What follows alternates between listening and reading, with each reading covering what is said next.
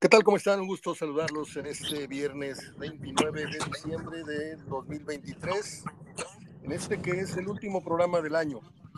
Y lo hago con la compañía de Gerardo Gutiérrez, a quien saludo. ¿Cómo estás, Gerardo? ¿Qué tal, Mario? ¿Cómo estás? buenas tardes. Buenas tardes. Pues eh, es un programa, Gerardo, no tengo un guion, no tengo un esquema, pero pues por ser el último de, del año, podríamos hacer algún tipo de resumen, algún tipo de remembranzas en donde el año futbolístico localmente, eh, digo localmente la Liga MX, nos deja dos campeones, ¿no? Que son Tigres y que es América. Tigres pierde la oportunidad del bicampeonato y ahora América es el que se perfila para ser bicampeón desde mi punto de vista, salvo lo que tú opines. ¿Cómo consideras el año del fútbol regiomontano?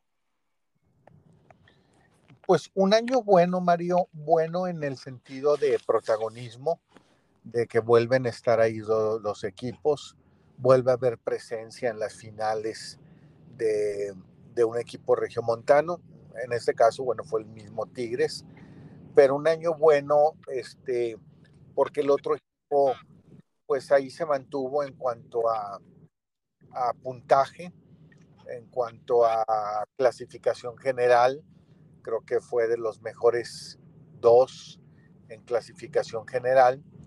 En cuanto a puntos, no es lo que la afición quiere, pero al menos en el fútbol regiomontano para el entorno nacional, pues sí tuvo, sí tuvo presencia en las dos finales y protagonismo, sí. En la, en la, clasificación. Entonces, se me hace un buen, un buen, buen año.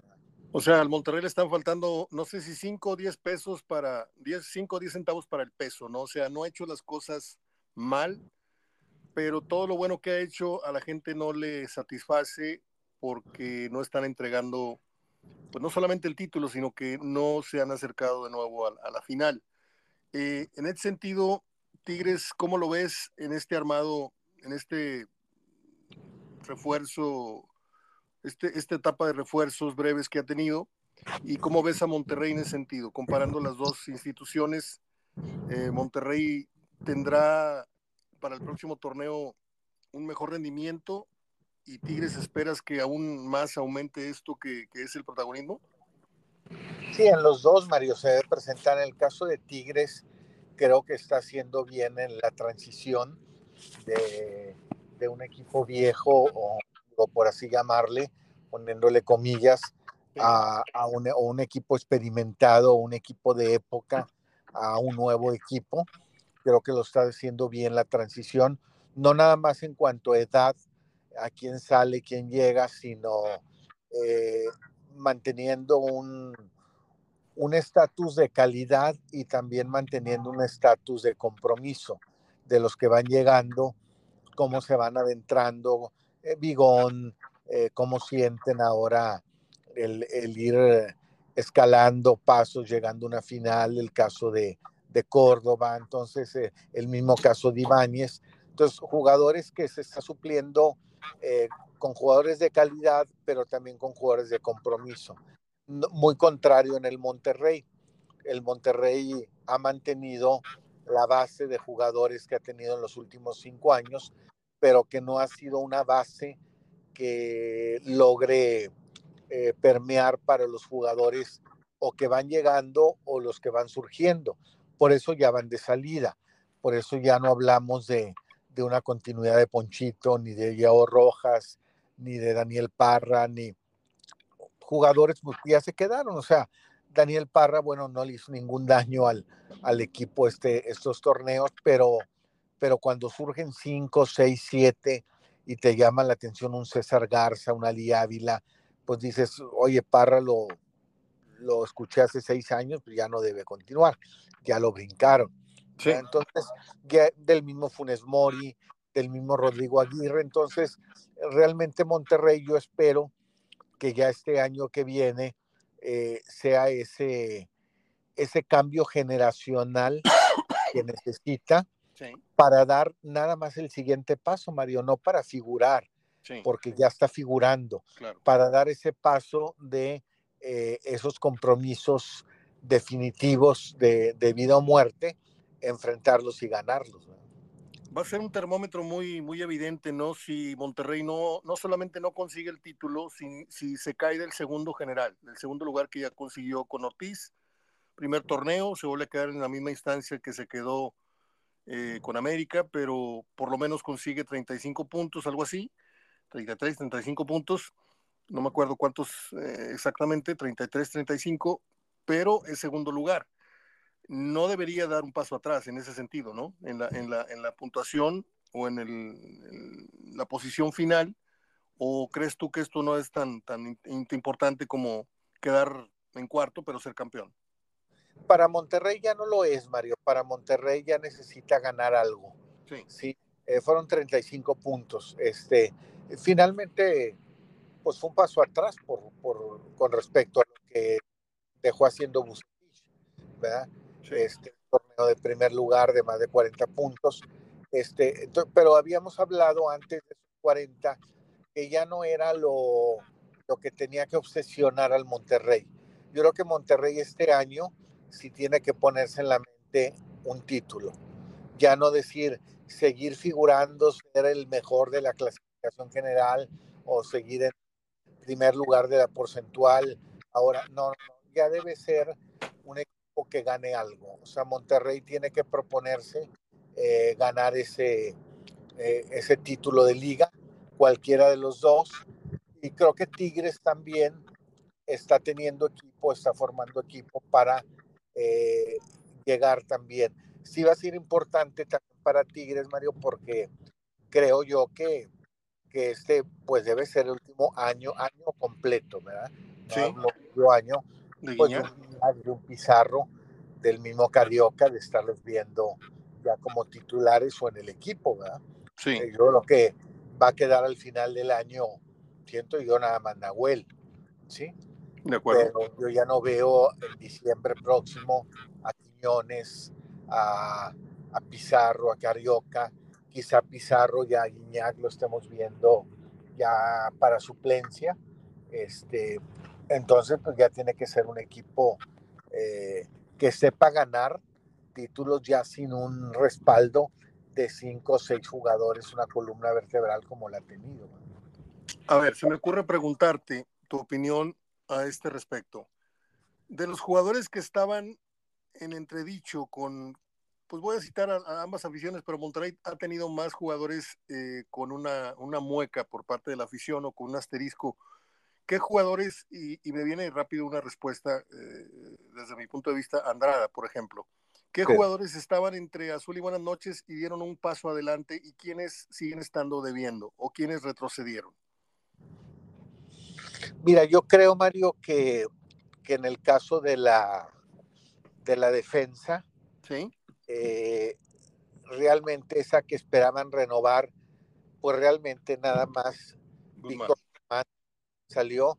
Yo creo que el siguiente paso del Monterrey a medio año, pues va a ser Vegas y Medina, ¿sí? Vegas y Estefan Medina los que tengan que salir.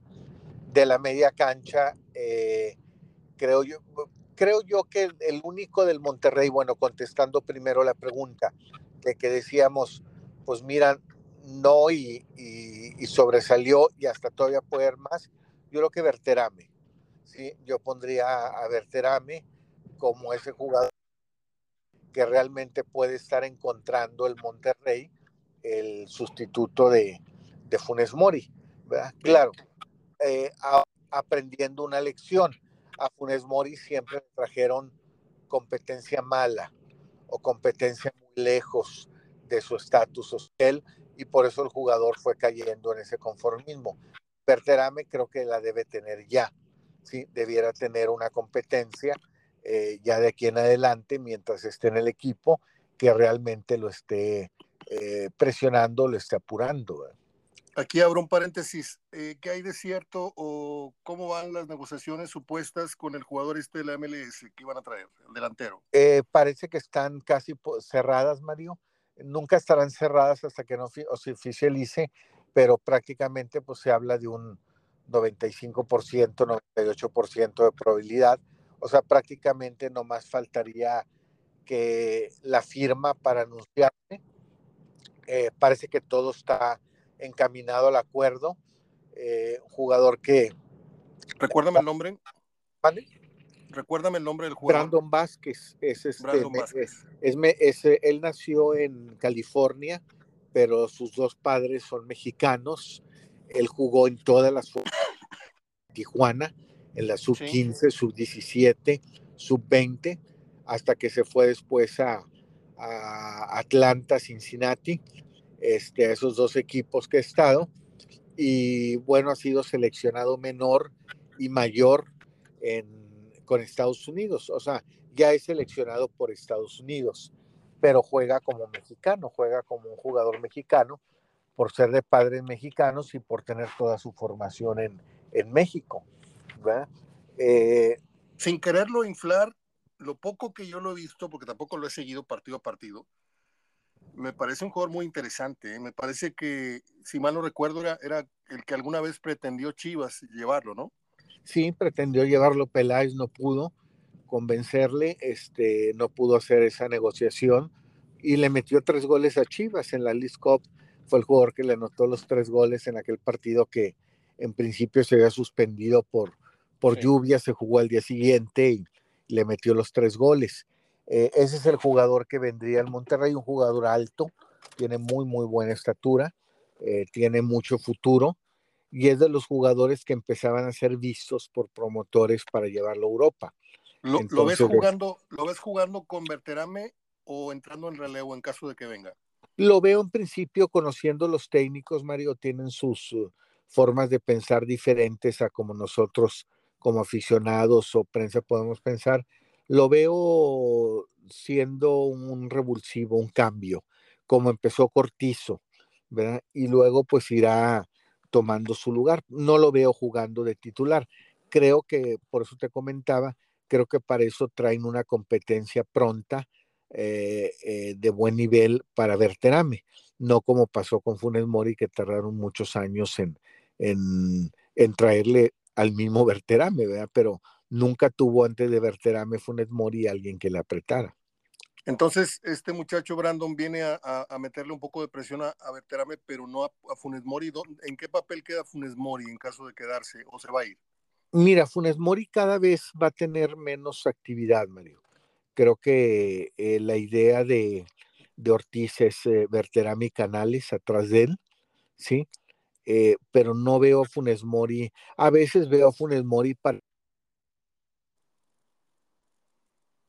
Aquí estamos, aquí estamos. Se fue un momento la, el audio. Tal vez me siga escuchando Gerardo. Pero viene, perdón.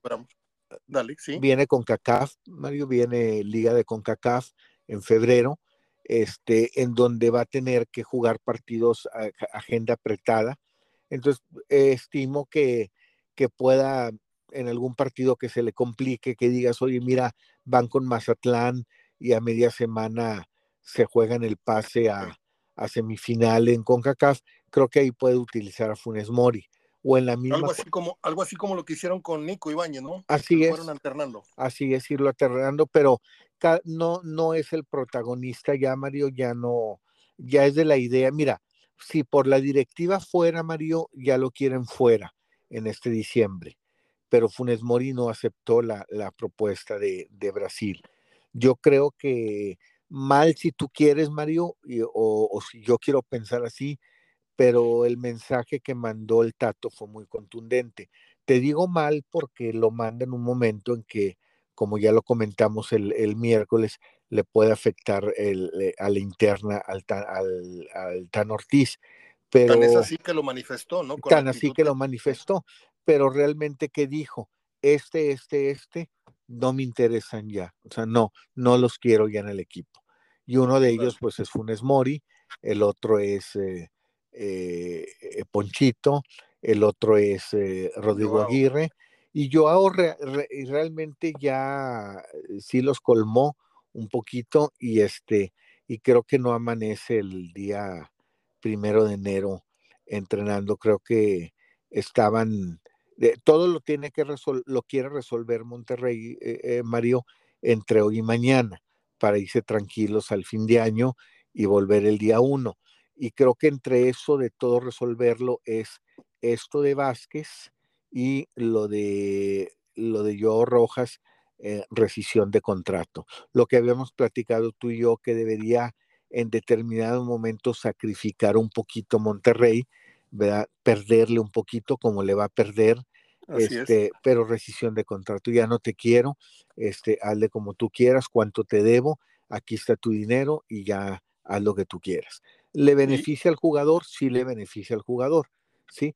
Pero realmente eh, creo que es mejor ahorita, Mario, ante tu gente, no ante tus jugadores, ante tu gente, mandar un mensaje contundente de que el que no cabe aquí, aunque valga dinero, le perdemos, ¿verdad? Aunque nos den menos. Muy bien. ¿Qué necesita para el próximo torneo o el próximo año futbolístico? ¿Qué necesita mejorar el Tan Ortiz y Siboldi? Siboldi consigue un título cuando menos se esperaba y cuando más se esperaba, pues no, no, no hizo el partido que la gente hubiera querido en el Azteca. Eh, ¿Qué necesita mejorar Siboldi el año que entra en su papel como estratega? Y lo de Ortiz, que lo veo más complicado porque ya tiene pues muchos signos de interrogación por parte de la afición. ¿En dónde crees que tenga que mejorar? ¿En actitud? Bueno, obviamente en el funcionamiento, pero ¿no sientes que la actitud y, declaraciones y, el Tato Noriega también ahí? O sea, ¿en qué, ¿en qué renglones o en qué aspectos tienen que mejorar ambos equipos? Mira, Tigres Mario lo está haciendo bien con estas contrataciones porque eh, no nada más eh, consigue a Bruneta para jugar atrás de Ibáñez y hacer una dupla o tratar de hacer una dupla como Harold Lozano y Bruneta, sino está teniendo, está queriendo ganar otra posición, adelantándose a Guiñac también y decir, oye, eh, Quiñones me hace un juego muy bueno y tres juegos muy malos. Me hace un juego espectacular y tres juegos que la gente lo quiere fuera. Y es un jugador que quizá esté, esté negociando medio año. Entonces, si te fijaste, cuando no estaba Quiñones, esta última etapa del, del torneo, jugaba Gorriarán por derecha. ¿sí? Entonces, la idea está con Bruneta, atrás de Ibáñez, quitar de ese lugar a Gorriarán, derecha, a la izquierda a Laines y volanteando atrás de ellos o moviéndose el lugar Córdoba. ¿sí? yo creo que allí gana dos lugares. La pronta ya no titularidad de Guiñac y la pronta o una futura salida en, eh, de, Quiñones. Y creo que debe, debe buscar, Mario, eh, debe preocuparse ahorita Siboldi, si sigue preocupándose por ese recambio en el equipo, esa cuestión generacional, debe estarse preocupando en la posición de Aquino y en la posición de un central. ¿sí? En este caso, ahorita traen un central de apoyo. Ojalá, ojalá Sánchez Purata se, se convirtiera en un titular indiscutible. Pero Yo lo veo así. ahorita traen un titular de apoyo que ojalá les, se les, se les eh, sea un jugador que se convierta en un dueñas, en un, o sea, realmente que, que digas, mira, vino de fuerzas básicas y se afianzó como un Montes en el Monterrey. Entonces traen a, Sánchez Purata, pero también debe preocuparse por la posición de Aquino, el buscarle este año. Creo que, que son los siguientes pasos en esa renovación. Eh, es, lo que, es lo que creo que, que faltaría este equipo. Y en el caso del Monterrey, eh, pues sí es una renovación que quizá ahorita hablamos de, de estos que mencionamos y quizá medio año estemos hablando muy seguramente de Estefan, de Estefan Medina, de Sebastián Vegas, eh, muy probablemente de Maxi Mesa, ¿sí? Es decir, otros tres elementos, otros cuatro elementos que faltarían y ahora sí, quizá a medio año podamos decir, mira, ya salieron ocho o nueve. Y eran los que habíamos platicado una vez que dijimos, no puede ser todos de jalón. ¿Sí? Así es. Entonces, eh, eh, espero que Monterrey eh, sea más fuerte en esa renovación. Pero independientemente de la renovación, Mario, o del, del cambio mayor que pueda tener el Monterrey, creo que el Tan Ortiz la, temporada pasada lo salvaron las lesiones. ¿sí? Sí, fue la excusa. Sí. esta temporada no te va a salvar, es que estamos en un cambio de proceso, ¿sí? Es que mira, acabamos de sacar cuatro o cinco y vamos ya por no puede, otros cuatro. Ya no puede excusarse de nuevo ahora con esto. No, ya es su torneo, creo que este es su torneo en el que o sí o sí. Eh, Exactamente. creo que, que el Tan Ortiz, lo único que lo podría salvar, Mario, ya creo que es lo único que lo podría salvar, definitivamente. Llegar a la final y perder, perderla con las formas.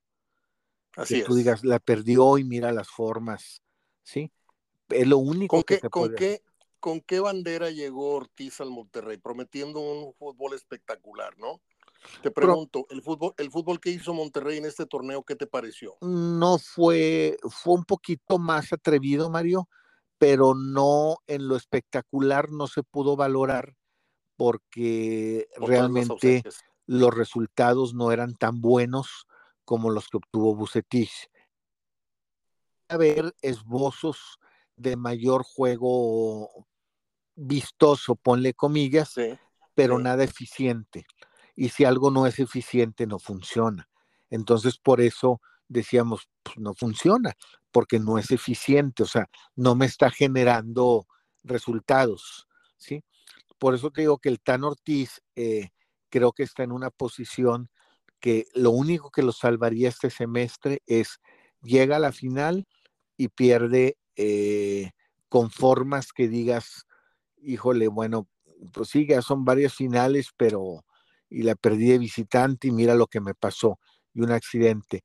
Pero un Monterrey que se quede en una semifinal, que se quede en otros cuartos de final o que no califique, bueno, que no califique, no vamos a hablar de eso porque ni siquiera llegaría a, la fecha 6, 7, 8, ¿sí? Así es. Pero que calificara y que se quedara en esas primeras instancias, repechaje, eh, cuartos de final, eh, semifinal, creo que eh, tendrían que buscar otro técnico.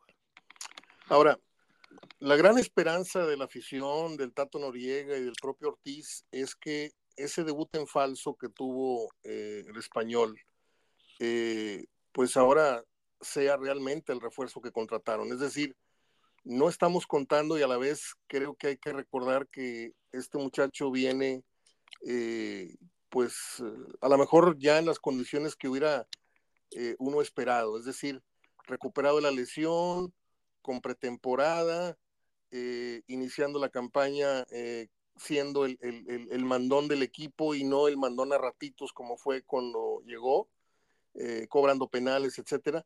Pero se le vio muy poquito, muy buen fútbol, pero muy poquito. Se espera que con la incorporación ahora sí real de este jugador español, pues Monterrey adquiera otro nivel, ¿no? Sí, tiene que, Mario. De hecho, el jugador no nada más pretemporada que no la hizo con el equipo, sino más bien no dejó de entrenar en todo el, en todas las vacaciones. Este, Estuvo aquí entrenando solo en el barrial, en rehabilitación, terminó su rehabilitación y siguió por su cuenta.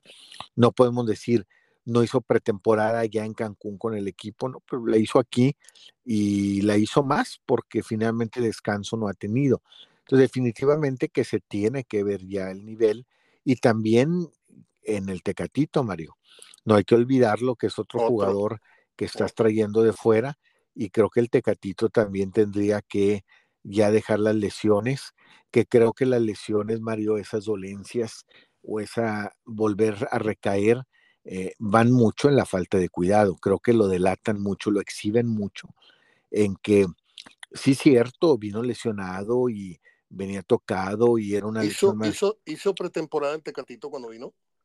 El Tecatito no, no hizo pretemporada. Ah, entonces estamos hablando de dos refuerzos caros europeos que ahora sí van a ser pretemporada y que uno supone que esa, esa base que le da el trabajo físico de playa y todo esto, pues los presente con otra, con otro, otro talante, ¿no? Otro, otro aspecto. Yo espero ver al, al, Tecatito, pues no como se fue de Monterrey, porque era un chiquillo, pero pues ya no tan, Mira, hay ciertos jugadores, Gerardo, no sé si, si la experiencia te lo, te lo haya dejado bien claro, que con unos gramos o con un kilo que suban ya no tienen esa misma, ese mismo aspecto o esa misma habilidad y se nota más en los jugadores de habilidad. Yo nunca fui tecatista, nunca, nunca, digo, sí me gusta el fútbol vistoso. A ti te consta que, no sé si ya estabas conmigo, pero yo le hice un seguimiento muy, muy severo al Tecatito cuando jugó en selección y les decía, fíjense en cuántas jugadas trasciende lo que hace el Tecatito, ¿sí? Firuletes, eh, tipo Laines se apoyaba mucho y de repente por ahí hacía una jugada espectacular, burlaba cuatro y anotaba un gol o ponía un centro de gol, pero su nivel de productividad, su porcentaje de efectividad fue siempre muy bajo. Y te aportaba más sano, te, aportaba más lo sano. Totalmente. Entonces, yo desde, desde entrada yo no vi con buenos ojos la, la traída del Tecatito, para empezar. Y luego lo ves este, tocado, lo ves eh, con un evidente, pues no sé si sobrepeso, pero no venía en su forma ideal en lo físico. Y pues yo espero que esta pretemporada tanto Canales como el Tecatito se presenten ahora sí como refuerzos, y no como esta mala versión que, les vimos, ¿no? Sí, digo, hay, que, hay que tomarlos así, hay que esperar también que, como tú dices, son jugadores que no logramos ver a plenitud y que se supone que sí los tenemos que ver a plenitud. Digo, se supone porque debe ser así. Eh, si no, bueno, habrán, habrán sido, Mario, ahora sí, unas malas contrataciones. Creo que el juicio de buena o mala contratación en cuanto a, la trayectoria del jugador, a la persona o del fútbol que venía, o la calidad o la experiencia, creo que se va a poder juzgar este torneo. Creo que este torneo se va a poder juzgar, va a dar, para, va a dar más para juzgar eh, la, si realmente fueron esas dos buenas contrataciones el torneo pasado y también eh, para juzgar si realmente el Tan Ortiz es el técnico de, del Monterrey para un proceso largo. Ahí está el meollo, de, ahí están las grandes interrogantes del Monterrey para el próximo año, ¿no? Sí, en eso va a tener mucho que ver a dónde llegue y lo que haga el Monterrey en ese torneo, ya por lo menos sin cuatro o cinco piezas menos de las que de las que va a tener que ir cambiando, ¿verdad? Por lo menos sin Joao, eh, ya sin Parra, muy seguramente, muy seguramente ya sin Ponchito, y ojalá sin alguno de los dos o los dos, en ese caso de Aguirre y Funes Mori. ¿Tú crees, como alguna vez me lo dijo don Claudio Lostanao, que en paz descanse, ¿tú crees que jugadores, me lo decía el señor, este, que él modesta o poca o muy poca con muy poca modestia me decía que una de las cualidades que él tenía es que él elevaba el nivel de, los compañeros que tenía, por la exigencia que tenía con ellos, porque les exigía más dinamismo, etcétera, más inteligencia. ¿Tú crees que la llegada de Canales ahora sí formalmente a la alineación, con cierta continuidad, esperemos, eh, o lo que espera la gente, eh, ¿tú crees que eso ayude a recuperar en algo un nivel que todavía a lo mejor no le hemos visto a un Maxi Mesa, por ejemplo? ¿Tú crees que Maxi Mesa con jugadores de, de, una calidad que alguna vez dicen que él tuvo, lo ayuden a recuperar la memoria. Y también te pregunto, ¿está o estuvo en riesgo la salida de Cortizo? Porque es un futbolista que a mí me gusta, pero siento, lo siento muy atrabancado, lo siento como Laines cuando llegó, lo siento como muy precipitado, eh, tiene condiciones, tiene un, carácter muy, muy afable, muy, muy alegre, muy es, es el salero, dicen, de las concentraciones, pero eh, no ha dado el, el, el, do de pecho como, como el futbolista para ser titular en Monterrey.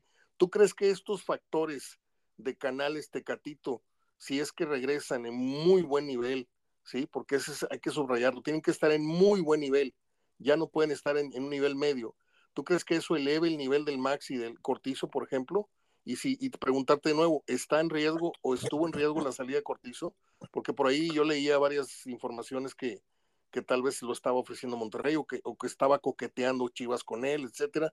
Eh, es lo que te quería preguntar. No, Mario, primero nunca estuvo en riesgo. Creo que Cortizo perdió un poquito nivel con la lesión allá en Pumas del hombro. Creo que no regresó igual, regresó con desconfianza. Si tú te fijas, Mario, cómo corría y cómo diblaba, cuando hacía eso después de venir de la lesión del hombro, ya se cuidaba mucho. Ya prácticamente cuando diblaba, estaba haciéndolo para el lado en donde caer y no lastimarse otra vez el hombro. Interesante. Entonces, creo que eso pero había una necesidad de que regresara. Hay que decirlo y subrayarlo. Había una necesidad ante tanto lesionado, era quién puede volver, a quién palomeamos, o sea, no podemos tener para la liguilla 7, quién puede volver.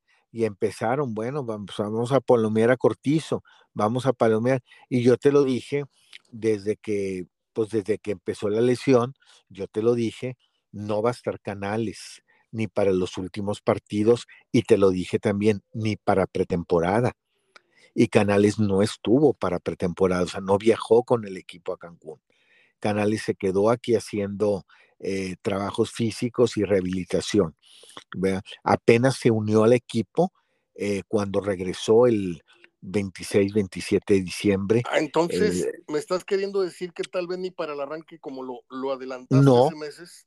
No, ya está, Canales ya está. Ya está para la jornada 1.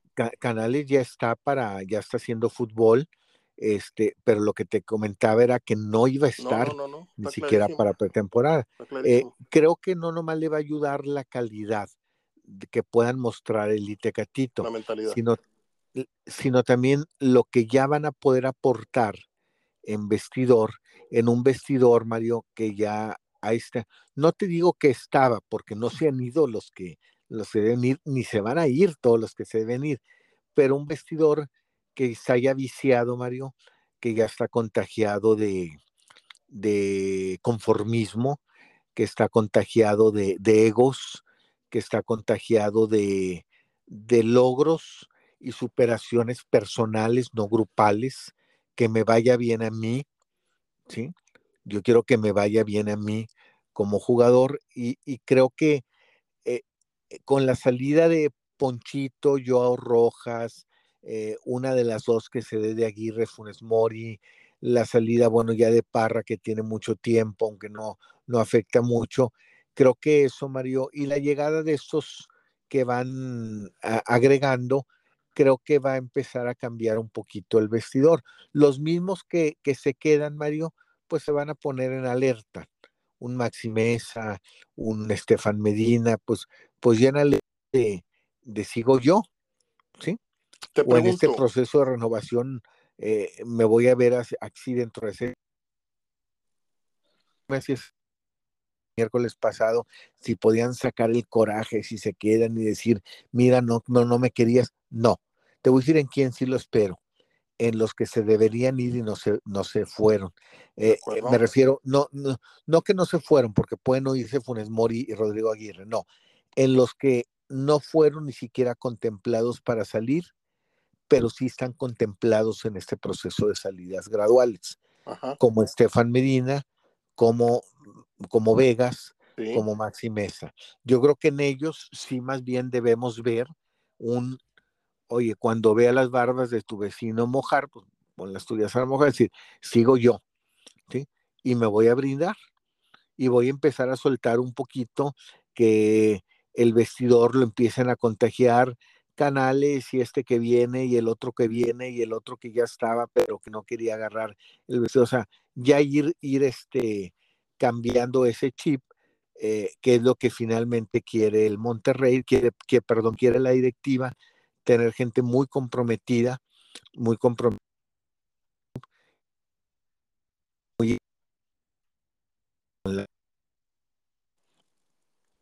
Sí.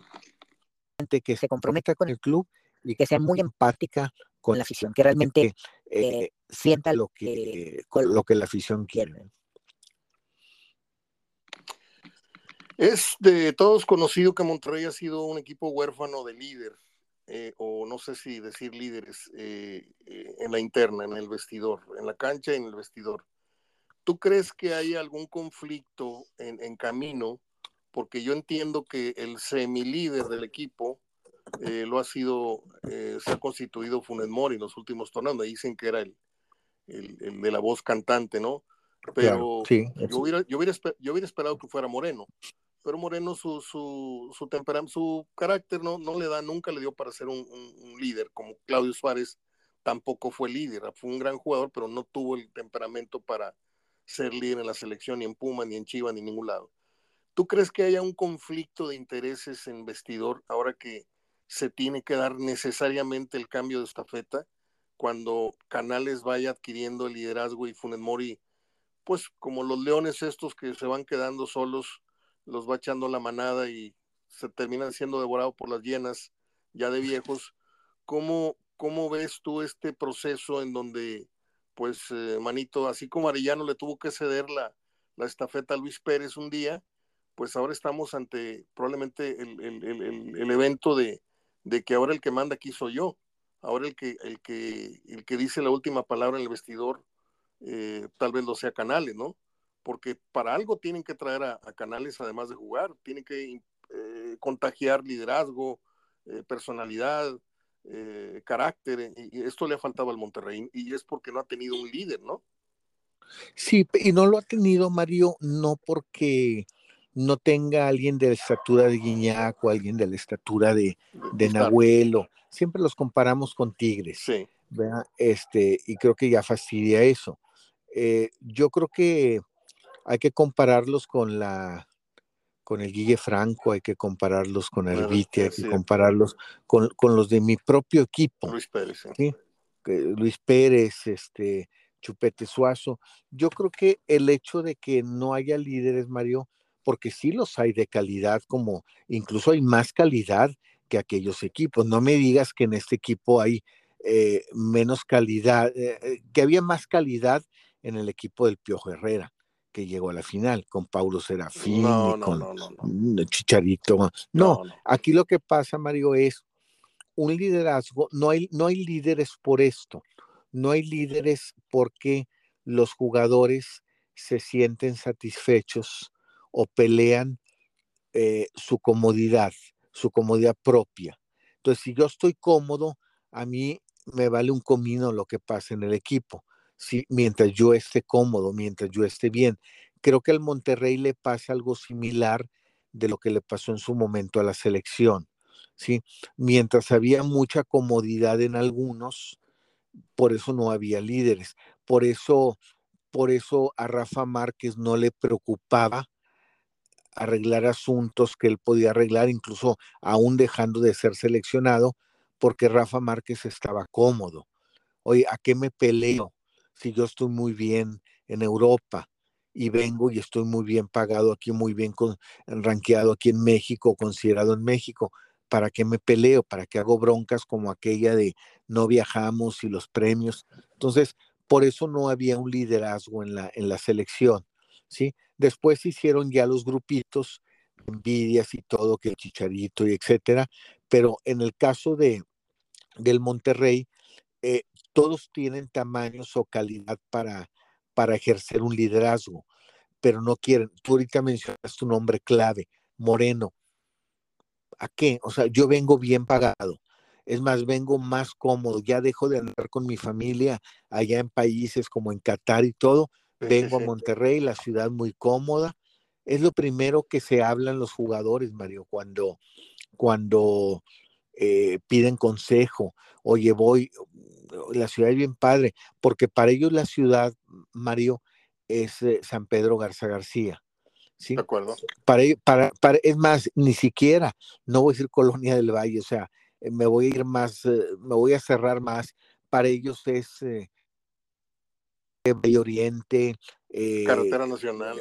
Es eso, eso, eso es Monterrey. Acá no, no es para ellos como era para antes, Mario, tú lo viviste. No es San Nicolás, no es este, no es Colonia Country, no es Colonia Náhuac, no, es San Pedro Garza García.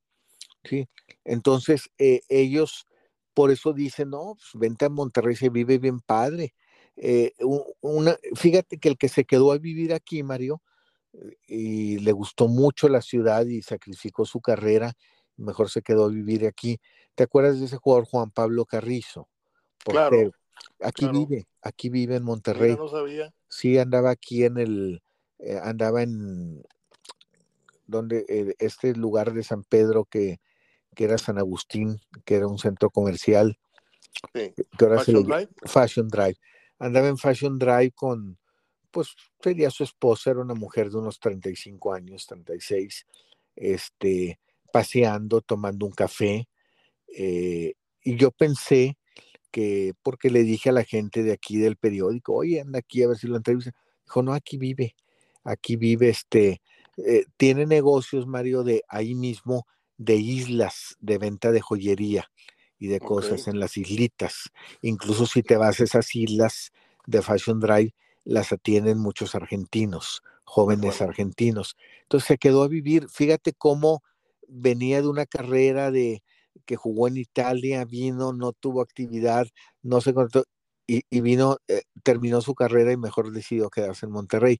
Fíjate a qué nivel, que tú dijeras, se vale en un jugador que estuvo 10 años aquí y se quedó a vivir en Monterrey, como le puede pasar a Guiñac, pero en el caso de un jugador que vino una temporada y, y se queda a vivir en Monterrey, eso habla, Mario, de que es una ciudad que les es cómoda, que es ideal, ideal para ellos como futbolistas para vivir aquí, para echar raíces aquí, ¿sí? Universidades para sus hijos, eh, diversiones, centros comerciales, eh, un San Pedro seguro, un eh, lugar donde viven seguro. Entonces, ellos, cuando ellos satisfacen eso, pues, ¿para qué me peleo? ¿Para qué hablo por los demás? Entonces creo que es un, es un, liderazgo mal, mal empleado. Líderes hay, pero no ejercen ese papel porque no se quieren pelear con nadie. Estamos tranquilos todos, cada quien sus intereses y nadie se pelea con nadie. No solamente es el nivel, el, San Pedro eh, no es el municipio con el mejor nivel de vida del país, sino que además es el, municipio más seguro. Sí. Ellos tienen su propio ejército ahí israelita que anda ahí este, escondido. Bueno, al menos con, con Mauricio Fernández así fue.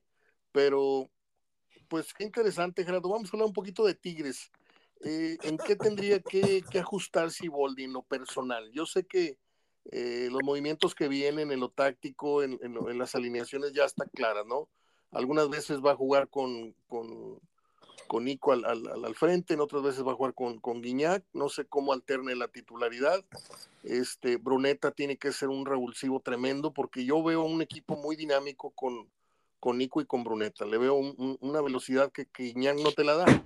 Guiñac te da este, contundencia el día que sale en, su día, porque ya no sale todos los, todos los fines de semana, no, no hemos visto a Guiñac en su día. A veces este, no aparece por espacios muy largos de partido, pero pues se apellida Guiñac y ha hecho todo en Tigres y, y, eso le da un gran crédito. Pero el verdadero Tigres que viene en camino es con Bruneta, es con, Ahora, me llamaba mucho la atención ahorita el comentario que hiciste de Quiñones. ¿No está siendo injusto el fútbol o, la crítica o nosotros o, la afición con un jugador que ha servido tantos pases de gol? A pesar de ser tan intermitente, sigue teniendo números que no recuerdo qué otro jugador de Tigres los haya tenido. Los pases de gol que ha puesto. No, sí los ha puesto, Mario, pero creo que le pasa algo similar o le está pasando ya en cantidad algo similar a Funes Mori. ¿sí? Te pone tres pases buenos de gol y te hacen gol contra el Mazatlán, pero cuando los necesitas en la final no te pone uno. ¿sí? O sea, le empieza a pasar a, Quiñones donde ya empieza a ser trascendente eh, con sus pases y sigue siendo efectivo, pero cada vez en partidos donde menos lo necesitas donde dirías, oye, ¿sabes qué? Hubiera preferido que no tuviera los pases aquí, pero que los tuvieras cuando jugamos eh, contra León por el pase del Mundial de Clubes. Hubiera preferido que no los tuvieras aquí contra Tijuana, pero que los tuvieras aquí en la final. Entonces, sí sigue siendo ese, ese jugador productivo, pero cada vez te da más.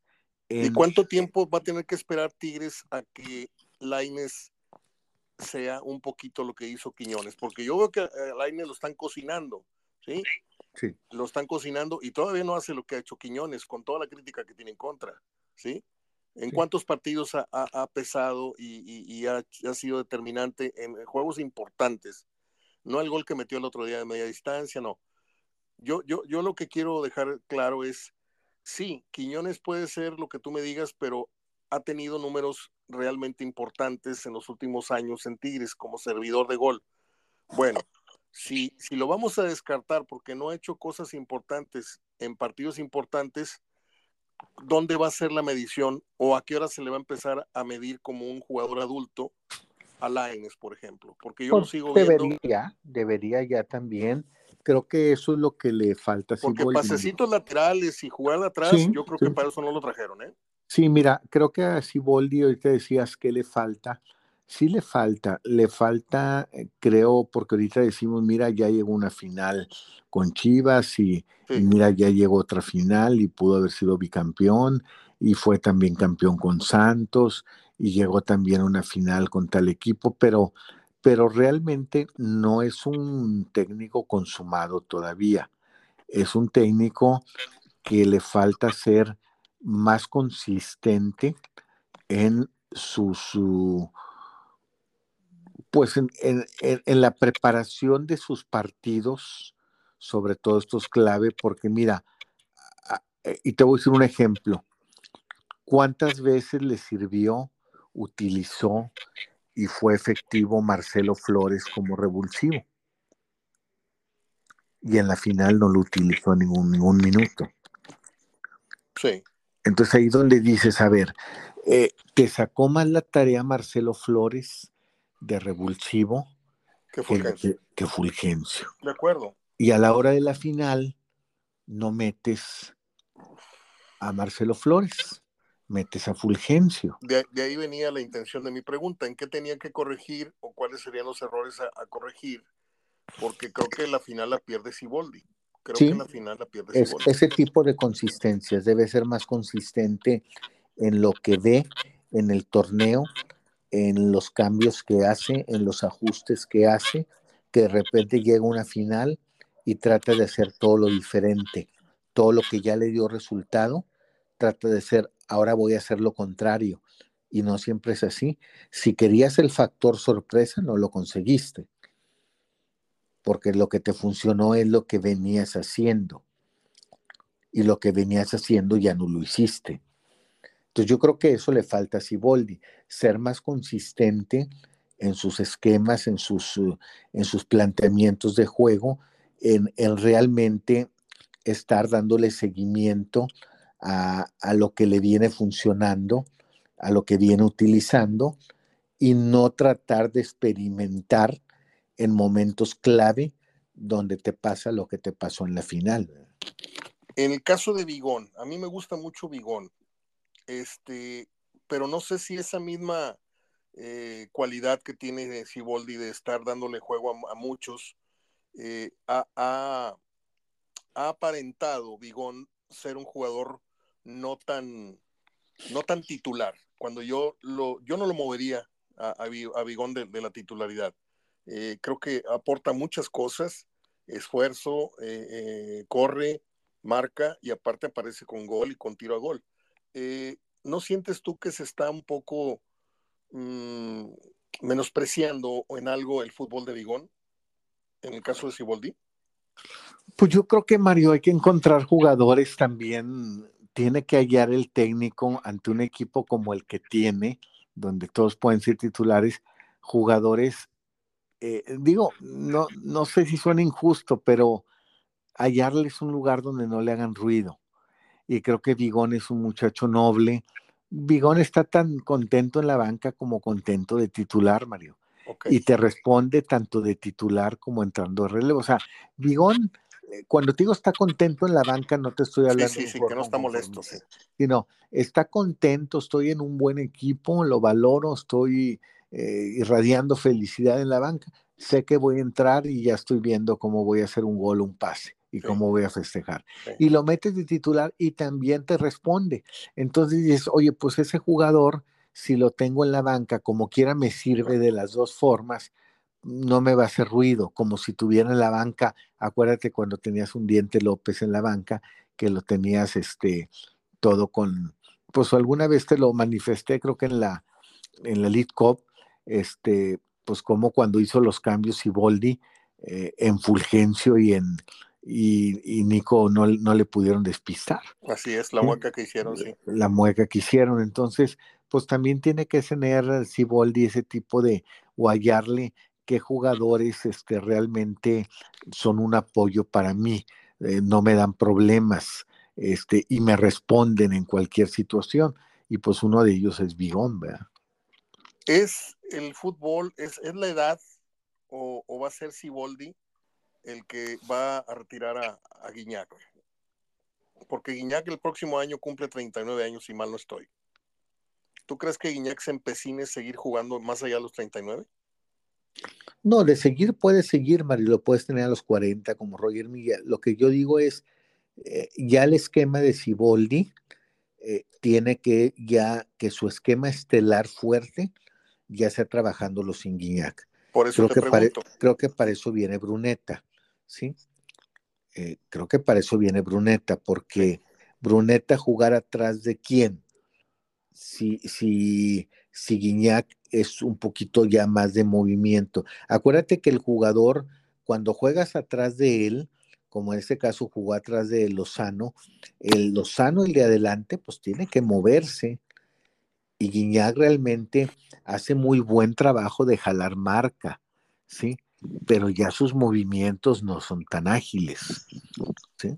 Entonces yo creo que este torneo eh, debe, debemos, creo yo que este torneo debemos ver más minutos a Nico. Eso es lo que yo, yo veo. Yo creo que sí. Pero yo, yo lo, que preguntaba, digo, ya me lo contestaste. Yo lo que, la, pregunta que formulé fue si el propio Guiñac, por, por inteligencia y por honestidad, va a decir, ¿sabes qué? Yo aquí anuncio mi retiro en diciembre siguiente porque no quiero este, terminar mi carrera como un suplente de Tigres cuando fui la figura. O va a ser Siboldi el que le diga, ¿sabes qué? Próximo torneo ya no cuento contigo y si cuento vas a ser suplente cantado. Sí, ahorita no, ahorita Siboldi todavía considera a, a, a, como titular, eh, intercalándolo, pero titular siempre, ¿no? Pero yo pregunto cuál va a ser el momento crucial o, de quién va a ser la determinación del propio Guiñac de decir hasta aquí llegué o si le va a comunicar. Para ti, ¿cómo sería? Yo creo que de los dos, Mario. Yo creo que, que se lo van a estar avisando a Guiñac, a Guiñac propio, se lo van a estar avisando las lesiones. No las lesiones de como toma una lesión de que se torció el tobillo, no. Lo que ya viene quejando él de mucho tiempo atrás de la cadera, ¿sí? Y creo que en esta, eh, eh, en esta fase final, independientemente de su situación o su problema que tuvo, sí tenía si tú quieres algo que no le impedía jugar, como para ponerlo de pretexto, pero sí tenía esa dolencia, como para decir, eh, si hay un malestar, ¿sí? O sea, realmente esto de la cadera sí es un problema que viene teniendo Guiñac. Creo que a él le va a estar avisando eso. Y a Siboldi lo que le va a estar avisando es que él está frente a un equipo competitivo que tiene mucha responsabilidad que realmente acaba de traer un jugador caro, va a tener el respaldo de la directiva, Mario, porque eh, eh, Ibáñez fue un jugador muy caro, Brunet es un jugador demasiado caro, ¿sí? Y que tienen que, tiene que ponerlos a jugar para que no se vayan antes que Guiñac. El colmo sería que estos jugadores se fueran antes que Guiñac, entonces no se sirvieron cuando los estás trayendo para ocupar ese lugar. Pero a Ibáñez lo trajiste en un nivel en el que no es, ah, mira, es el futuro de Guiñac. Tú lo puedes decir eso de Brandon Vázquez. Puedes decir, mira, a lo mejor dentro de un año y medio ya es titular o en un año, pero no puedes traer a Ibáñez, campeón de goleo del Pachuca, con dos finales y decir, pues a ver, para que sea el sustituto de Guiñac dentro de unos tres años. Entonces, por eso yo creo que ese torneo va a sumar más minutos, por decisión de Ciboldi y también por convencimiento de Guiñac de que para bien del equipo así debe ser. Muy bien, vamos con conclusiones de esto que pretendió ser un repaso eh, anual de los dos equipos. 2024, Gerardo, ¿ves a Tigres y a Monterrey disputando una final? ¿A cuál de los dos? ¿A los dos? ¿A ninguno? en este año siguiente? Mira, los veo otra vez a los dos, Mario, eh, no sé en qué orden. Sí, no, sé, tres, o, no sé si en la misma, no, en qué orden de si este torneo de mayo o el de junio, ah.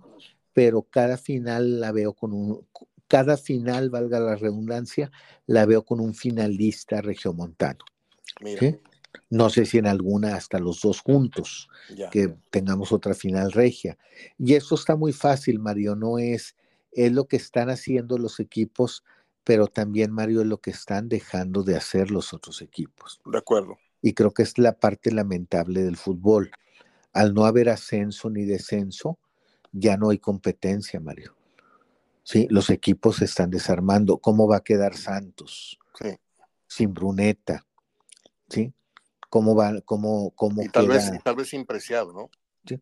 El Atlas reforzándose con su principal refuerzo, pues Fulgencio. Entonces, ¿qué puedes esperar? ¿Que el Atlas llegue a la final? O sea, está bien clara la, la película del próximo año futbolístico, próximo torneo, ¿no? O sea, América va por el bicampeonato, Tigres va otra vez por una final, Monterrey va a tratar de dar ese brinco que no ha dado con Ortiz. Y ahí para. esto, al que, ahí párale, y el que se les una. Así Yo nada más veo América, Monterrey, Tigres y el que se les una. Para allá iba. Está esta nueva etapa de Cruz Azul que no sabemos si va a dar o no va a dar. Eh, probablemente a Toluca no lo veo, no lo veo a, Toluca. Este, Pachuca no lo veo. No veo a Chivas. Para, para campeón, Chivas no lo veo, con todo el respeto que merece la gente de Chivas. Probablemente para ellos sea, siga siendo un logro estar entre los primeros cuatro, los primeros seis, pero no lo veo para campeón, a menos de que tengan una liguilla así como la de Tigres, el, torneo ha pasado anterior a este. León eh, tampoco. tampoco lo veo. Entonces, pues los tres favoritos son América, Tigres y Monterrey, ¿no? Nada más, sí, nada más. Por eso te digo que son ellos tres y el que se les una porque ya no hay ese armado de los equipos de competencia. Fíjate una cosa muy curiosa. No mencioné a Pumas. Los no, y no creo que van a dar. Oye, pues ya sin Dineno y sin Fernández. Sí. Sin Mohamed, sin Dineno y sin Fernández. Por cierto, contrató Pumas a este delantero Guillermo Martínez de Puebla, ¿no? Sí, sí, sí, sí. Digo, a ver, ojalá funcione. Acuérdate que ese tipo de jugadores, este es su, su momento crucial eh, eran los jugadores grandes figuras que podías eh, mostrarte en un Puebla y a ver si no te pierdes en un Pumas. Así es.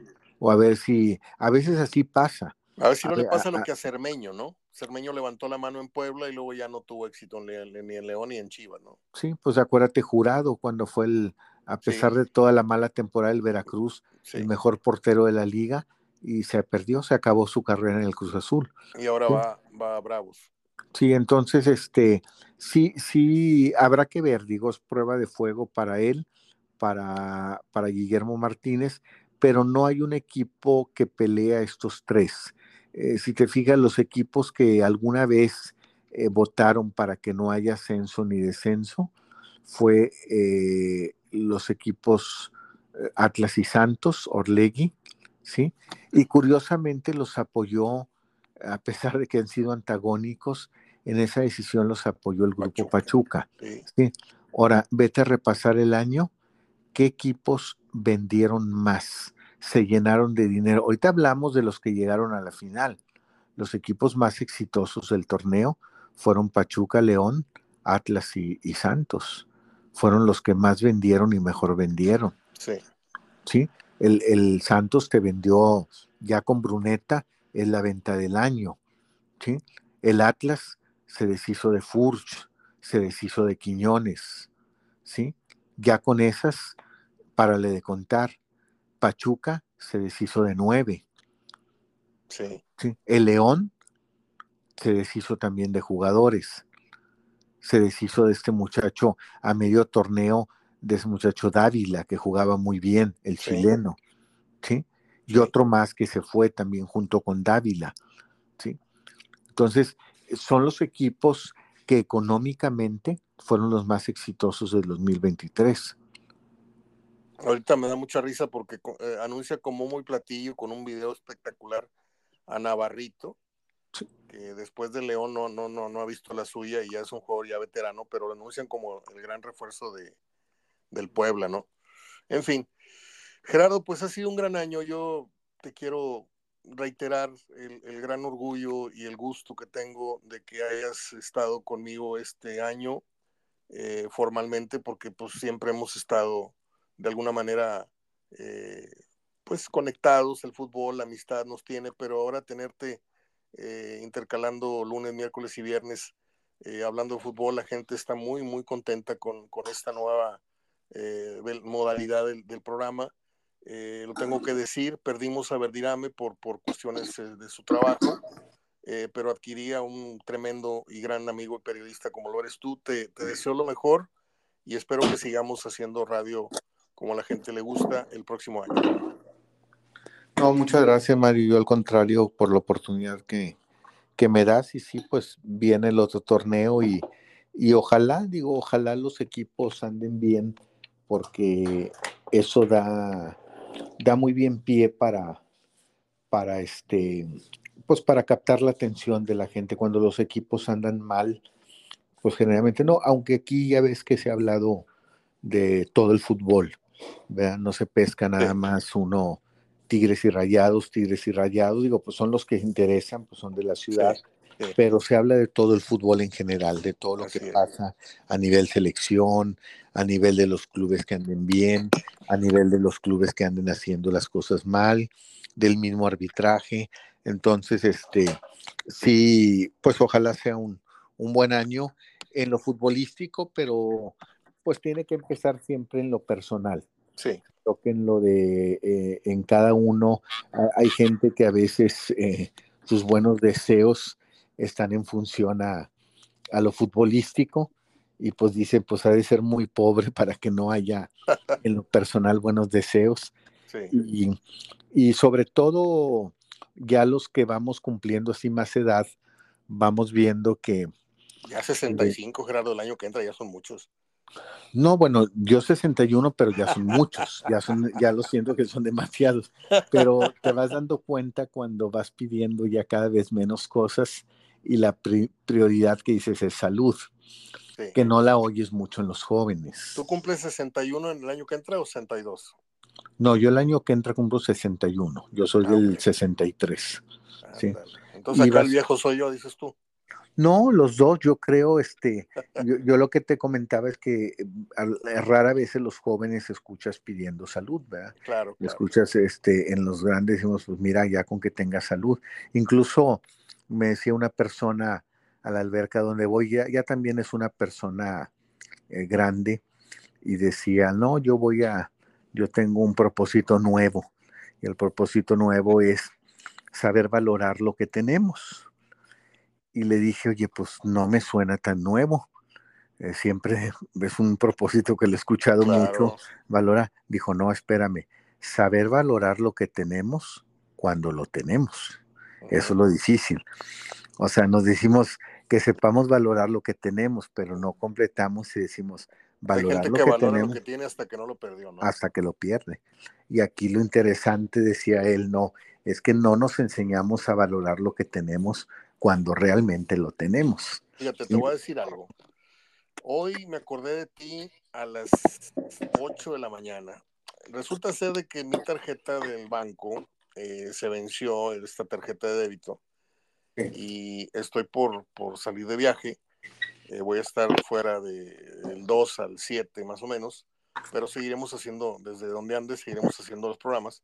Sí. Este, si no tienes inconveniente. Y, no, claro que no. Y este, pues me fui caminando, yo tengo el banco aquí a 10 minutos, ¿no? Caminando bajo, tres cuadras, agarro un Morones Prieto y llego a, a, la, a, la, sucursal de Banorte, aquí al lado del San Carlos, ¿no? Y me acuerdo tanto de ti porque me contaste tu pasaje con el COVID, todas las repercusiones que tuvo, el cansancio y que ya no tenía la misma energía y tantas cosas. Y yo te voy a decir las cosas como son. Yo siempre he tenido un, un, una base de, rendimiento físico. Yo tranquilamente te camino 5 o 7 kilómetros en la mañana y venía y me tomaba mi café y empezaba mi trabajo. Después del COVID, yo no volví a poder uh, salir a caminar, sentí un cansancio ya con los tenis puestos, ya con los pants, me entraba un desánimo, me entraba un cansancio y no me salí, no me pude salir a caminar después del COVID. Bueno, pues resulta ser de que me fui caminando. Esto, pues yo vivo en una loma, bajo tres cuadras, caigo a morones y agarro el banco. De regreso, tuve que pararme en la subida de la, de la, de la loma porque dije yo, este cansancio yo no lo tenía. Antes del COVID yo no sentía. Entonces, esto que dices es bien importante, valorar lo que tienes cuando lo tienes. Yo perdí este fondo físico, este, los pulmones como que a veces no me dan el, aire que necesito. Y no es excusa, pero yo siento que sí el COVID sí nos, sí nos dejó a, algunos, este, pues lesiones musculares, a otros este, en la cuestión de, del rendimiento, el, el fondo físico. Y, yo estoy totalmente de acuerdo contigo que hay que valorar las cosas cuando se tienen y no que ahora que lo estoy valorando la condición física que yo tenía apenas hace dos años, ¿no? En fin, Gerardo, te invito a que te quedes conmigo un momentito para no abrir otro archivo y sirve que platicamos de esta sección con la que yo cierro todos los días el programa en la que tú ya no estás pero te quito apenas tres minutos para comentar contigo. Mira, en el 36, ¿te acuerdas tú del show de Dick Van Dyke? Sí. Bueno, un día como hoy nació la actriz Mary Tyler Moore, que era parte de ese, de ese programa. También un día como hoy nació John Boyd, el actor que hizo el Cowboy de Medianoche y que es el papá de Angelina Jolie. En 1947 nació el actor estadounidense Ted Danson, el que salió en Tres hombres y un bebé con, eh, con Magnum, con Tom Selleck y con creo que Steve Gutenberg, se llamó una muy buena película, pero te recomiendo mucho, muchísimo, una película de este, este actor Ted Danson que se llamó Dad, D-A-D, Dad, papá. Es una, una película que hizo con um, Jack Lemon. Es un, un joven es un, señor joven, Ted Danson es un muchacho joven, 30, no sé, 35 años, y su papá está en, edad muy adulta y le toca cuidarlo y le toca eh, convivir con él, no habiendo tenido una buena relación, que no es tu caso ni la mía, pero eh, es una película que te va a llegar mucho si el día que la llegues a, ubicar por ahí en televisión. Eh, ya termino diciéndote que un día como hoy nació Diego Luna, entre Diego Luna y el otro muchacho que hizo Gael también, Gael, yo, me quedo, yo, me quedo, con Diego Luna. Algún día te contaré la anécdota en privado. Aquí he contado apenas la mitad de una experiencia que tuve con Gael. Compartí un tren andando en Europa y compartí un tren con él, asiento con asiento, este, saliendo de Múnich rumbo a Praga. Él venía huyendo de la mexicanada, me dijo, y, venía totalmente alcoholizado. Parecía que había echado, en lugar de perfume, parecía que se había echado vodka. Este, yo me quedo con Diego Luna y termino, para, para esto te, te hice quedarte, porque un día como hoy murió el polivoz Enrique Cuenca, ¿sí? Sí, ¿Cuáles son los personajes que más recuerdas tú de los polivoces que haya hecho Enrique Cuenca? ¿Cuál es tu favorito? El mío, Juan Garrison, pero por mucho. Sí, ese, este, fíjate que me gustaba mucho, me hacía muy simpático Genruchito. De acuerdo, de acuerdo. Genruchito era muy simpático también. Este, eh, pues sobre todo, en el caso de, Chano y Chon, que era clásico. Sí, la despedida. Don, Laureano y Doña Paz. Sí, también ese, pero no, en, en ese no tanto, fíjate, me gustaba mucho el de Genruchito, Chano y Chon, que era clásico, y sí el de, el de, el de Juan Garrison. El de Juan Garrison, ¿verdad? Y también estaba otro personaje, el de Andovas, que le daba de, golpes en la espalda a don Teofilito. Eh, tantos y tantos personajes. El, personaje aquel de, de Pedro Ferriz, cuando, cuando imitaba a don Pedro Ferriz con sus cejas así. Un mundo nos vigila, ¿te acuerdas? Sí, sí, sí, también. Y luego también hizo un, un, personaje memorable el del policía, aquel que decía, la policía siempre en vigilia, o lo que es lo mismo, el amor es una cosa esplendorosa hasta que no te cacha tu esposa. A, mi, papá le, encanta, le encantaba esa frase, él me, hizo que me la aprendiera. Y, más que el de Laureán, eso me gustaba mucho el de Doña Naborita. Doña Naborita, pues cómo olvidar a Gordolfo Gelatino y su encantadora mamá, que era Doña Naborita en su moto en la película aquella. Cuando le este dijo que se llevara el balón hasta la portería y creía que era en la portería. Ya. Eran películas muy blancas, Mario, te entretenían. las, ¿eh? las, Sí, y a mí también me las podías ver cinco, seis, siete, ocho veces. Yo de vez en cuando pongo el aviso inoportuno, en uno de los polivoces consiguiendo trabajo en la capital. Está divertidísima. Y la otra es donde viven en una vecindad, Gordolfo y su mamá, vive este, Agayón Mafafas y Juan Garrison, vive, este, es, es una, son películas, este, pues que mucha, mucha de los jóvenes de hoy, las nuevas generaciones, las van a encontrar muy sosas, es un humor muy blanco. Sí, porque hoy en día esos personajes, los salvo Derbez, que lo dejo aparte, que ha hecho muy, muy, muy buenas películas, bastante buenas películas, pero ahora eh, se ha acostumbrado a ver esas películas en un Omar Chaparro y este, eh, Uribe, y en realidad son películas, este, no, no groseras, Mario, pero sí tienen su humor, su... Un humor muy actualizado. Sí, y aquellas eran muy blancas y, y, la verdad muy divertidas. Y este, y sí, las veías en el cine, acuérdate cuando no eran salas como ahora, sino te las pasaban en el cine los domingos, los sábados, este, eh, que ibas a las salas grandes como el Elizondo, el Cine Reforma, el Cine Monterrey, y este, y la verdad, son, son bonitos recuerdos. Aquella parodia que hacían de Kung Fu cuando llegaba Eduardo Manzano haciendo movimientos así y, el maestro era, era Enrique Cuenca, así con sus ojos en, blanco. El pequeño saltamonte. Sí, dime mi pequeño saltamontes. O sea, la gente que lo vivió sabe perfectamente que estamos recordando a uno de los dos grandes cómicos, una de las grandes parejas. Fíjate que me tocó conocer a la hija de, el polivoz este, Eduardo II, Eduardo Manzano, eh, porque era muy íntima amiga de una, de una pareja que tuve hace muchos años. Entonces ella estudiaba aquí, la hija del polivoz. Y por más que quise, nunca me pudo soltar la verdadera razón de por qué se separaron los polivoces.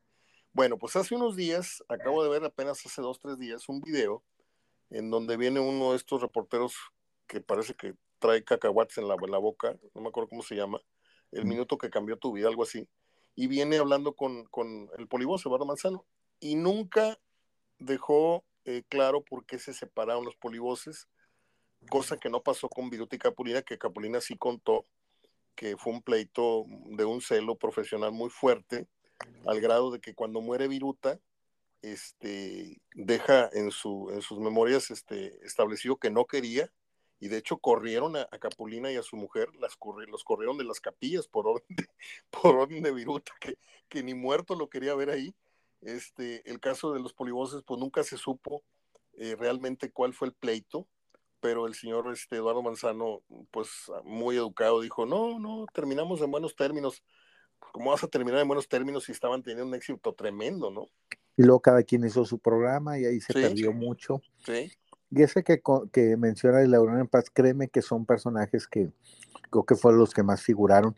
A mí en realidad no me gustan mucho, pero fueron los que más figuraron, tan así que, que cuando se separan los, los polivoces, trataron de continuar esos personajes con Doña Lencha, con Lucila Mariscal. De hecho, yo tuve un hijo de Lucila Mariscal, el, que se, el que se perdió, el que, el que tuvo el problema que ya no apareció, lo tuve como alumno. Ah, este, y traté con ella porque ella me lo llevó al, al salón cuando él entró ya tarde porque fue después de los de los sucesos del 85 del terremoto. Sí. Entonces se vino a vivir a Monterrey. Ya habíamos empezado curso escolar, porque acuérdate que fue en septiembre el terremoto. Septiembre del 85. Ya a fin de septiembre, principio de octubre. Y luego Lucina Mariscal estuvo muy grave, ¿no? Por una operación estética. Que Así es, sí. Y vivía aquí muy cerca, vivía aquí en Chepevera vivía más o menos aquí por el colegio regiomontano ella. Ahí, ahí, y ahí vivió hasta que se quedó con el, hasta vivir con el nieto. Pero una mujer muy elegante, o sea, no es la mujer que, que tú veías en la representación. No. Muy elegante, mucho, muy elegante, muy culta, de muy buen trato.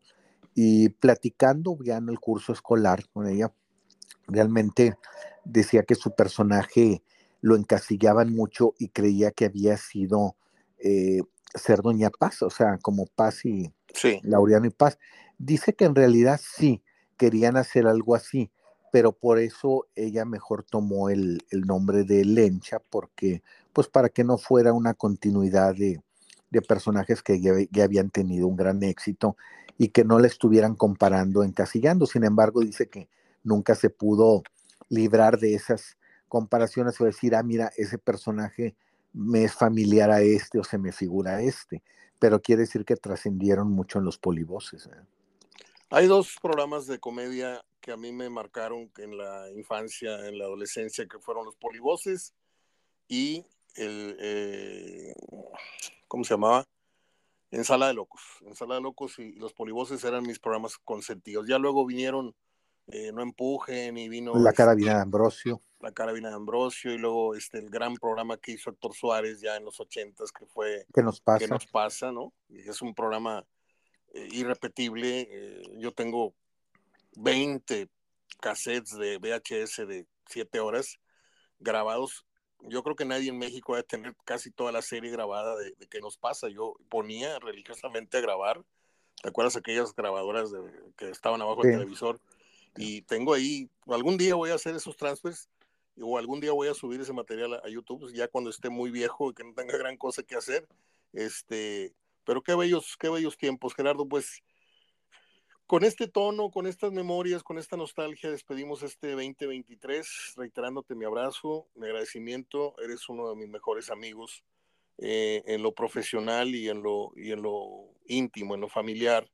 Estamos muy al pendiente, tanto tú como yo, de nuestros, nuestros seres queridos, en el caso de tu papá, al que le deseo mucha salud, que sigas teniendo mucha salud, muchas fuerzas tú para seguirlo cuidando y pues acá en, mi casa, mi hermano, yo y la muchacha que nos hace favor de cuidar a mi mamá, es lo único que pedimos. El único deseo que yo tengo, más allá de lo profesional, más allá de mis deseos este, propios, es seguir teniendo con salud a mi mamá y lo mismo para tu papá. Muchas gracias, Mario. Igualmente, este, que todo vaya bien en, tu casa y, y, bueno, pues ya el, el, siguiente año se oye muy lejos, pero ya es el lunes pues ya estaremos entrando en pues un nuevo, un nuevo ciclo, este, pero realmente hablando de lo mismo, hablando de lo que nos gusta del fútbol. ¿A qué, pues año, acrecentando ¿a qué año de ejercicio profesional llegas en el 2024? Pues mira, empecé en el 82, mayo del 82. Ya estás en 42. 2, sí, 42 años, sí. Yo voy por el 41. Sí. Sí, empecé en mayo, mayo del, mayo del 8-2. Bueno, Gerardo, te mando un abrazo y que pases un apacible, me imagino, eh, noche de fin de año ahí en familia. Sí, ahí vamos a estar, pues nomás mi esposa y yo en la casa. Ya ahí sí ya no nos alcanza mi papá en, en cuanto al tiempo. Navidad estuvo muy bien. La hicimos muy temprano para que estuviera él ahí. y estuvo muy bien. Y estuvo muy bien. Mi mamá la noche del 24 a las 9 ya estaba en el sobre, ya estaba en, su camita. Este, y pues ahí fue una, una, noche buena, muy tranquila. Extrañando a mi hermano que está en Alemania, pero bueno, pues así, así la vida, va, va cambiando, van, tomando su camino. Abrazo, Gerardo, te, te, marco el próximo lunes. No sé si sea pertinente hacer un programa el 1 de enero, pero pues, para ver de qué hablamos, ¿no? Sí, claro que sí, sí hay, sí debe haber noticias de entre hoy, entre hoy y el sábado todavía se va a estar generando del Monterrey y el Monterrey regresa a los entrenamientos el lunes en, en la tarde, ¿verdad? Debe, debe regresar, a menos que les vuelvan a dar y regresen hasta el martes en la tarde. Yo creo que va a ser el martes en la tarde cuando regresen, dado que el torneo todavía no empieza, sino hasta la siguiente semana. Un fuerte abrazo para tu señora esposa, tu papá y a ti. Un feliz año, Gerardo. Hasta luego. Gracias, Mar, igualmente, que estés bien. Bye.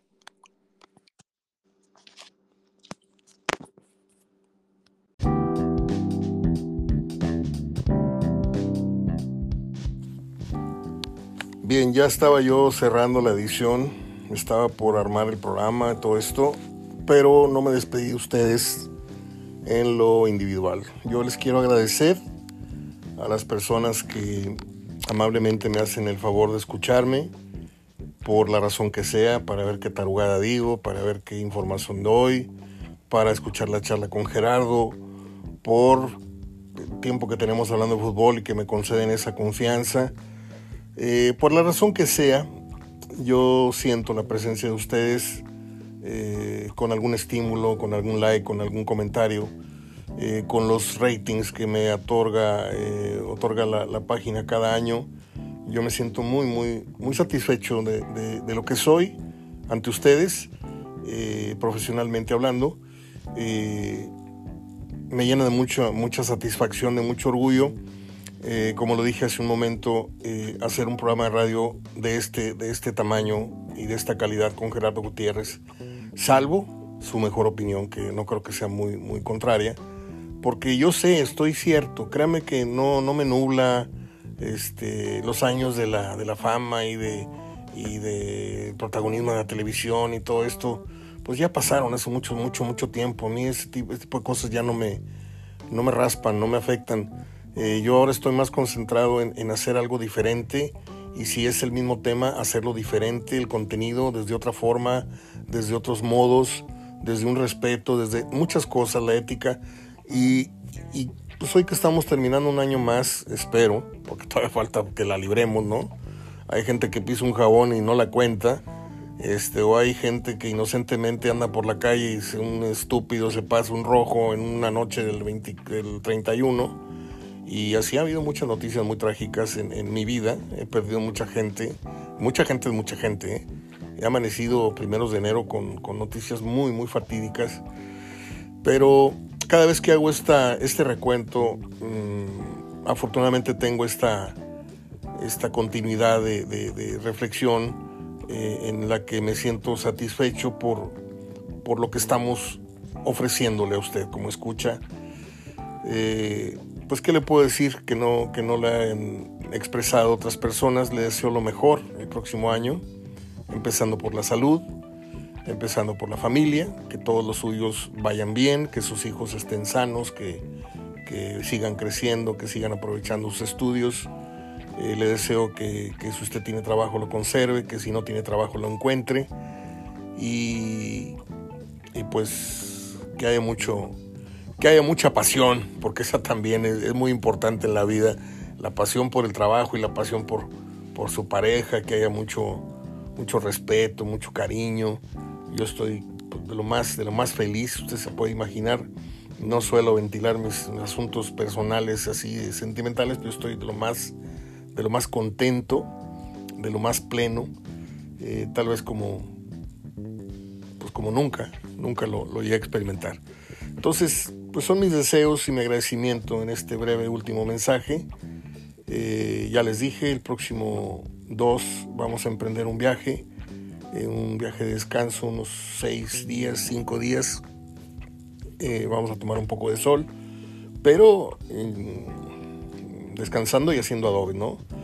Voy a dedicar mis mañanas en el lugar que vamos a estar para hacer el programa y ya una vez entregando el programa, pues ya nos salimos a, a la playa o a caminar o a tomar el sol, etc.